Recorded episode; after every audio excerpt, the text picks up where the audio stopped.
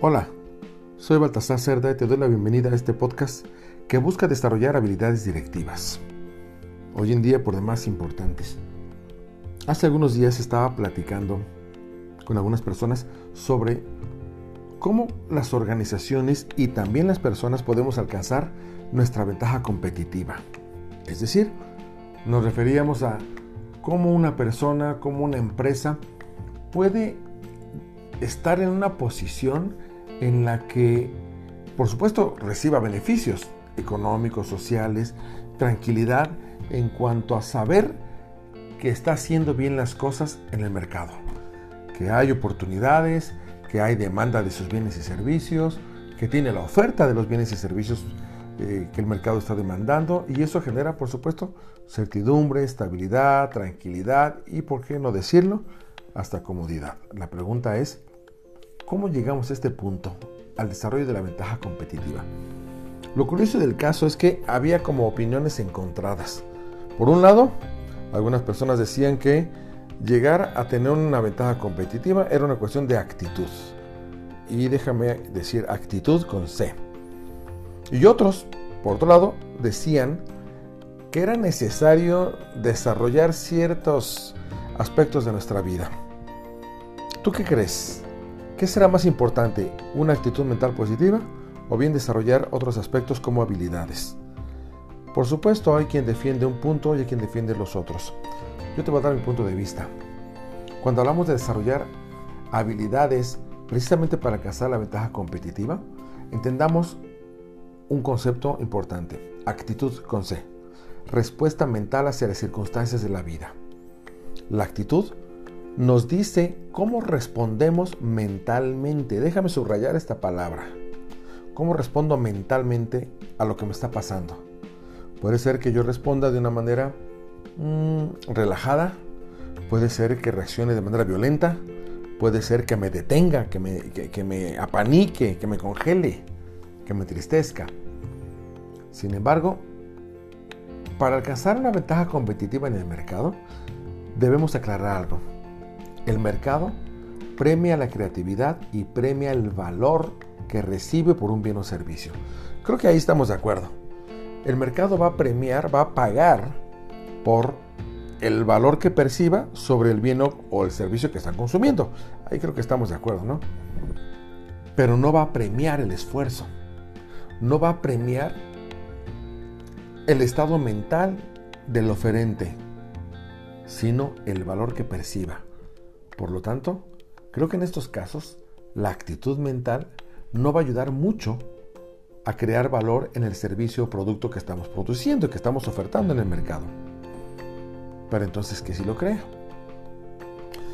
Me parece que deberíamos empezar por el inicio, que es identificación de dos aspectos.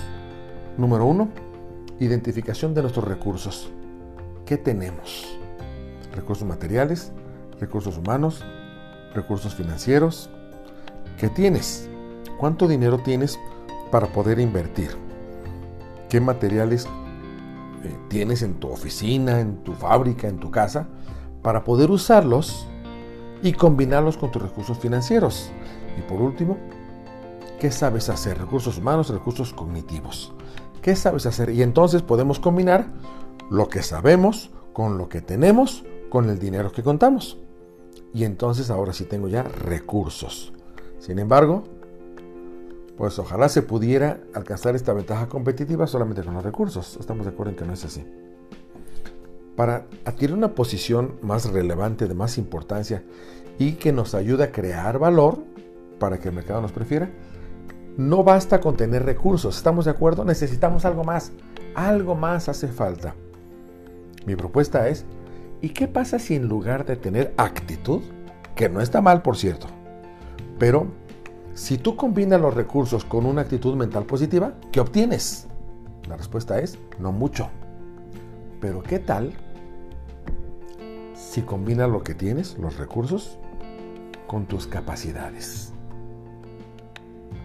Cuando hacemos una combinación de lo que tenemos, lo que sabemos con el dinero que contamos, más nuestras capacidades personales, organizacionales, de todo.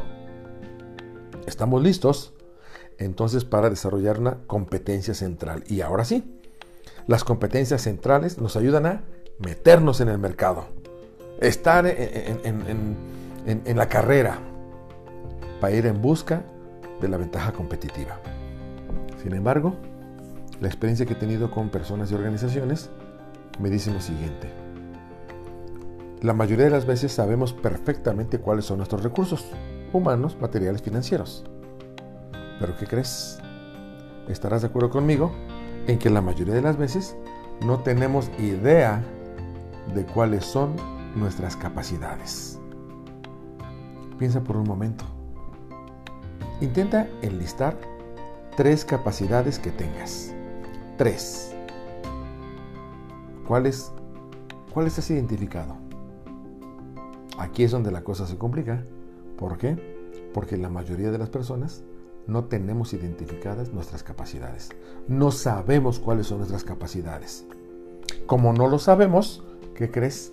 Vamos a responder, vamos a disfrazar a los valores de capacidades y no tiene nada que ver una cosa con otra. ¿Por qué estoy diciendo esto? Porque como no soy capaz de reconocer mis capacidades, entonces respondo con valores. Ok, mis capacidades entonces son la responsabilidad, la amistad, el trabajo en equipo, la puntualidad, la honestidad, el respeto. Esas no son capacidades, son valores sociales.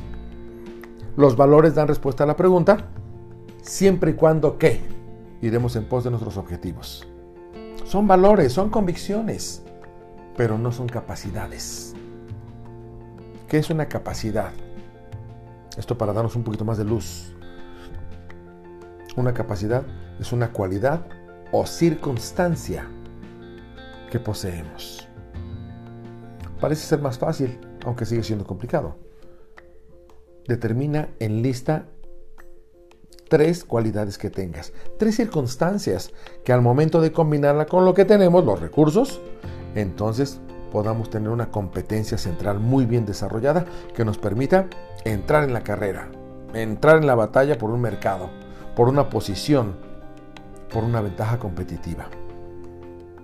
Aunque ahora sea más fácil entender el concepto de capacidad, no es tan fácil la identificación de las mismas. La identificación de las circunstancias o la identificación de las cualidades que, ya tenemos precisamente para enfrentar el mercado en combinación con nuestros recursos. ¿Qué cualidades tienes? Que tengas, pero que no sean valores, que no sean convicciones. Y hasta entonces, estaremos listos para competir de una manera más directa, con más certidumbre y por tanto con más confianza. ¿Sabes cuál es el problema? Que es muy fácil hacer un listado de nuestros defectos. Es facilísimo. Es rápido. Pero cuando se trata de reconocimiento de aquello que yo ya tengo bueno, la cosa cambia. Ya no es tan sencillo. La pregunta ahora es, ¿quieres competir? ¿Quieres un lugar en el mercado? ¿Quieres que te prefiera a los clientes y por tanto te paguen a ti? Identifica tus cualidades. ¿Qué de bueno tienes? ¿Cuál es la circunstancia que al combinarla con los recursos que tú ya has identificado, ya puedes estar en, el camino para desarrollar una ventaja competitiva? De otro modo, ¿qué crees que va a pasar? Seguiremos viviendo con la bandera de la puntualidad, honestidad, integridad, y, y está bien, por supuesto, por supuesto, pero son valores, no son capacidades. Tenemos que empezar, me parece que en una primera instancia a detenernos un poco. A ver, no avancemos, tranquilo. Empecemos a identificar quién soy, qué, tengo, qué he desarrollado, qué me sale de manera natural.